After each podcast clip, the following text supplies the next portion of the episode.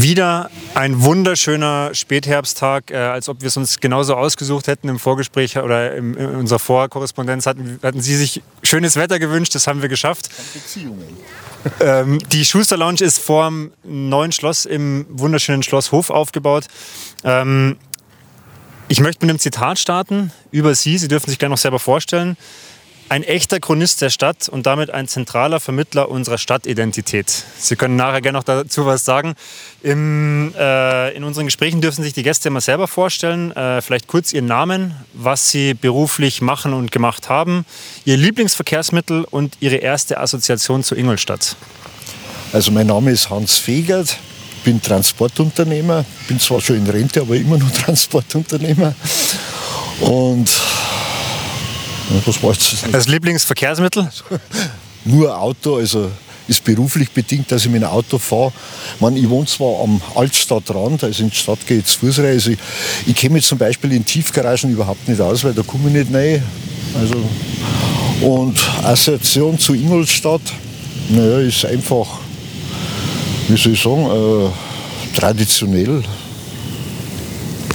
Wir werden jetzt in dem Gespräch mit Sicherheit noch ähm, auch auf die Antwort zurückkommen, warum traditionell. Jetzt erstmal Ihre erste Verbindung hier zu diesem Platz. Ähm, den haben wir uns ja bewusst ausgesucht. Äh, ja, was verbinden Sie damit? Gut, die erste Verbindung war bei mir eigentlich schon als Schul Schulbub, also vor 60 Jahren. Äh, da war dann ein Stadtmuseum drin und da haben wir öfters reingegangen mit der Klasse. Ich selber war oft herin. Und dann vor allen Dingen, seit es Armeemuseum ist, äh, sind meine Kinder immer, wie sie noch klein waren, die waren jeden Tag da drin, haben die Zinnfiguren angeschaut und, und so weiter. Also ist eigentlich schon ein Bezugspunkt, also Schloss. Möchte man nicht missen. Und auch immer noch einer Ihrer Lieblingsplätze in Ingolstadt? Ja, Schloss und Anatomie neuerdings. Also die Anatomie, die haben ein schönes Kaffee im Garten, also da bin ich auch sehr gerne. Also das ist ein toller, ein toller Platz, ein Geheimtipp eigentlich. Kommen wir später noch dazu zu unseren Geheimtipps, aber ist schon mal vorgemerkt. Ähm, vielleicht können Sie uns kurz erzählen, ob Sie gebürtiger Ingolstädter sind. Ich bin gebürtiger Ingolstädter, ja, gleich nach dem Krieg, also Nachkriegskind, Jahrgang 47. Und habe eigentlich die Stadt im Aufbau gesehen also, oder miterlebt, sagen wir so. Äh, in welchen Vierteln äh, sind Sie denn aufgewachsen? Was hat Sie da besonders geprägt? Im heutigen Piusviertel, aber damals war es noch kein Piusviertel, das ist ja seit 58. Und wir waren damals praktisch so eine Art Einöde, ganz draußen, wo heute Audi ist. Nach dem Krieg so, so ein, ja, wie soll ich sagen, ein Behelfsbau hingestellt. Und da habe ich gelebt, also eigentlich bis 1990 da draußen. Aber alles umbaut, modernisiert und so. Aber es war also damals noch total leer alles. Man hat bis Ettingen, Kirchturm von Ettingen gesehen, Oberhaunstadt hat man gesehen, Lenting hat man gesehen. Also es war ein, ein Blick dort und heute ist alles zu. Also heute kennt man sich nicht mehr aus. Welche Erinnerungen haben Sie denn an das Ingolstadt ja, Ihrer Kindheit oder als Sie aufgewachsen sind? Ähm, was, sticht da was heraus oder, oder haben Sie da einfach besondere Events oder auch jetzt in Bezug auf heute Sachen, die sich vielleicht verändert haben? Ja, verändert hat sich ja eine Unmenge. Gehen wir mal von der Fußgängerzone drüben aus. Also früher ist man da mit dem Auto durchgefahren. Also meine, meine Frau, die hat damals äh, im Merkur gearbeitet, also später Horten oder, oder Galeria Kaufhof.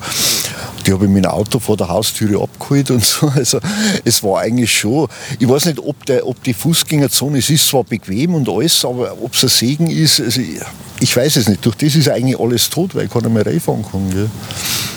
Gut, es wäre natürlich heute wahrscheinlich auch schwierig mit dem hohen Verkehrsaufkommen, aber ist natürlich äh, mal ein interessantes Argument. So haben wir das auch in unseren Gesprächen bisher noch gar nicht äh, beleuchtet gehabt. Ähm, Sie haben gerade schon gesagt, Ingolstadt hat sich verändert.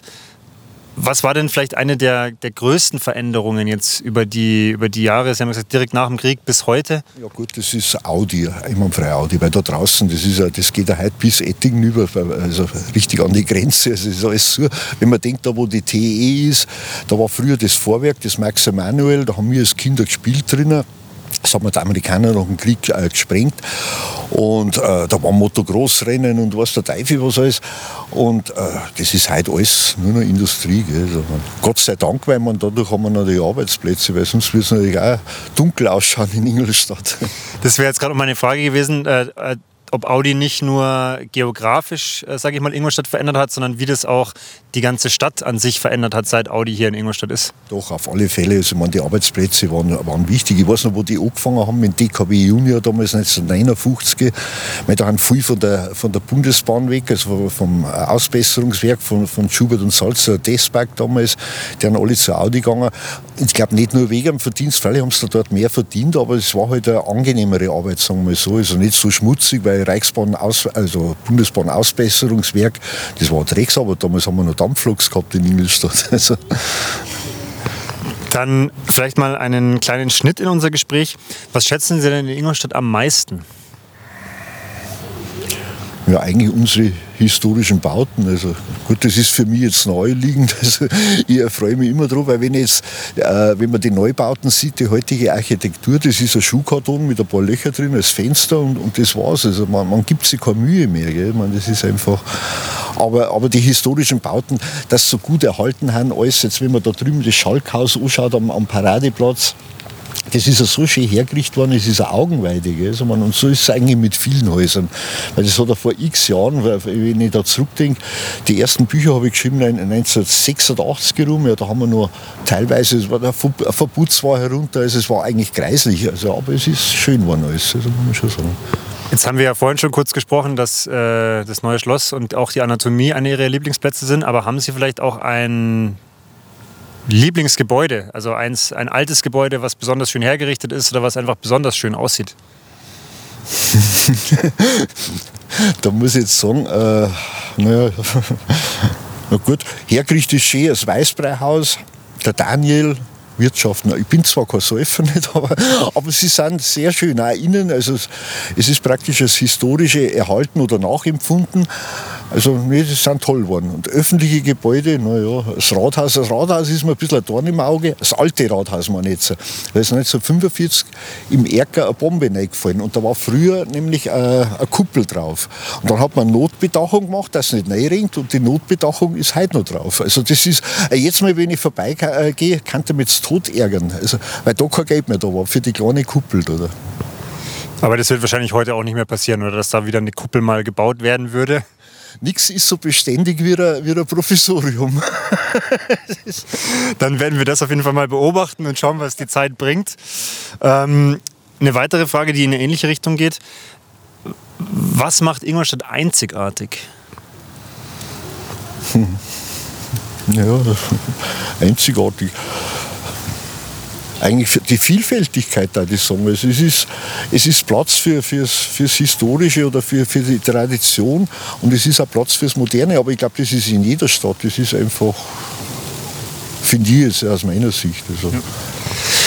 Kommen wir vielleicht mal zu einem Feld, das immer ein bisschen schwierig ist, aber wo gibt es denn Potenziale in Ingolstadt, beziehungsweise was könnte besser werden? viel eigentlich, naja gut, viel. Also Jetzt aufs gerade Wohl fällt mir, fällt mir nicht einmal was ein, was besser. Äh, mich, mich persönlich stört eigentlich nichts. Ich bin so zufrieden damit. Also das ist. Vielleicht kann man da und da mal motzen. Also, wie gesagt, also die modernen Bauwerke, also die, die könnten schon ein bisschen besser werden. Die Architektur, also man, man hat gute Ideen gehabt, gerade drüben mit dem Donauflügel oder was das war. So Sachen, das hat man halt alles verworfen. Mag es aus Kostengründen sein, mag es auch sein aus Sturheit. So wird es jetzt mit den Kammerspielen auch werden. Also ob es was Gescheites wird, weiß man nicht. Also, das ist auch, de, auch das werden wir natürlich beobachten, was daraus dann wird. Und vielleicht können wir dann nächstes Jahr oder wenn es dann irgendwann äh, angegangen wird oder auch steht, mal nochmal Ihre Einschätzung dazu bekommen, wie Sie das Ganze sehen. Ähm, wir haben es vorhin schon kurz angeschnitten. Ähm, vielleicht haben Sie noch einen weiteren Lieblingsplatz in Ingolstadt. Ja, einen weiteren habe ich zum Beispiel, ich bin furchtbar gern äh, in der Wasserrose drum. Das ist, weiß eigentlich kein Mensch nicht. Das ist ein Verein und die haben unten in der Festung haben's einen Vereinsheim mit Biergarten und das ist zwei, dreimal in der Woche geöffnet und das war gerade im Sommer furchtbar schön, weil es kühl ist, Sonne scheint trotzdem rein das ist am Rechberg in der, in der Festung, also Richtung Nordbahnhof. Weiß eigentlich kein Mensch nicht. Also, aber er ist öffentlich und ist, also bin ich sehr gern dort. Ein, ein weiterer Lieblingsplatz, ein Lieblingsplatz in Anführungszeichen, ist der Scherbeberg. Scherbeberg bin ich eigentlich auch gern. Leider zu selten. Also ich war eigentlich jetzt erst vor einem halben Jahr war ich, oder vor einem Jahr war ich wieder mal oben. Aber früher war man da sehr viel um. Schlittenfahren und so ist eigentlich bedingt für Kindheit. Ein oder zwei Geheimtipps haben wir jetzt schon verraten. Gibt es vielleicht noch explizit einen, der Ihnen jetzt gerade einfällt? Also, wo man sagt, ah, jetzt wie zum Beispiel der Biergarten und ah, da müsste man unbedingt auch mal hin, vielleicht auch aus historischen Gesichtspunkten. Ja, das wäre eben nach wie vor die Wasserrose, weil das ist sehr interessant. Also, und wenn man wenn der Wirt einen guten Tag hat, dann zeigt er ihm die Keller, weil das sind die unterirdischen Gänge da, die durch die ganze Festung geführt haben. Da hat er sein Bierlager drinnen. Also es ist also wirklich toll da drunten. Also würde ich jedem empfehlen. Also ich kriege da keine, keine Provision von denen. ich gehe einfach selber gerne. Jetzt durch das Corona hat es ein bisschen nachlassen, das Ganze, aber, aber ich hoffe, dass es bald wieder vorbei ist und dann bin ich im Sommer wieder einmal in der Woche da drunten. Dann möchte ich die Gelegenheit noch nutzen, äh, um äh, ein bisschen auf den Home Run äh, ja, zu sprechen zu kommen. Also meine Idee ist es ja, mehr oder weniger alle Straßen in Ingolstadt äh, zu Fuß zu erkunden. Wenn Sie jetzt an die Ingolstädter Straßen und auch an die Viertel denken, Sie haben ja auch ein äh, schönes Buch dazu geschrieben, das uns sehr hilft bei unseren Recherchen äh, für, für unsere kleinen ja, Quizfragen, die wir immer mal wieder machen. Was ist denn so die erste, der erste Gedanke, der Ihnen da hochkommt, wenn man jetzt das ganze Ingolstädter Stadtgebiet mal, mal betrachtet? Ja, also jetzt aus Ihrer Sicht, oder? Wenn man, wenn man aus meiner und gerne auch aus Ihrer Sicht. Ja gut, die meisten Leute, äh, die in der Straße wohnen, die wissen gar nicht, äh, woher der Name kommt und so.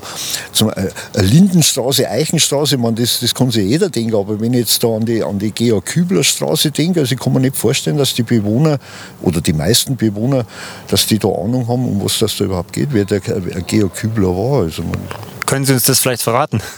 der ist, das war, das war Reichsbahn-Obersekretär, der hat 1945 im Nachbarhaus ist eine Frau von äh, Ausländer, also die ehemalige Zwangsarbeiter überfallen worden, wo, äh, wäre ausgeraubt worden. Und dann haben die, die drei Täter, es waren drei Leute, die haben den Kübler an Ort und Stelle hinterrücks erschossen. Also das war, und der wollte der Frau eigentlich nur helfen. Und dadurch ist jetzt die Straße, äh, die Straße dann noch benannt worden. Wenn man jetzt dieses Thema nimmt, Straßennamen oder vielleicht auch ähm, Geschichte der, der Ingolstädter Viertel oder der, der Ortsteile, ähm, haben Sie ja gerade gesagt, okay, die Leute wissen nicht so viel drüber.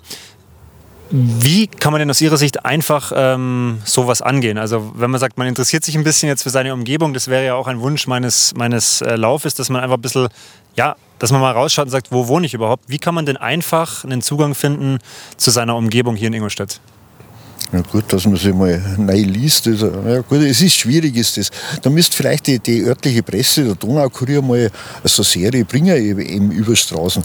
Weil ich glaube, die meisten, äh, die, die kommen von irgendwo her, Hamburg oder München oder was weiß ich, wohnen da in der Straße, die interessiert das im Grunde genommen gar nicht. Ich meine, die, die wohnen da und, und gehen in ihre Arbeit und wieder, wieder heim und mehr.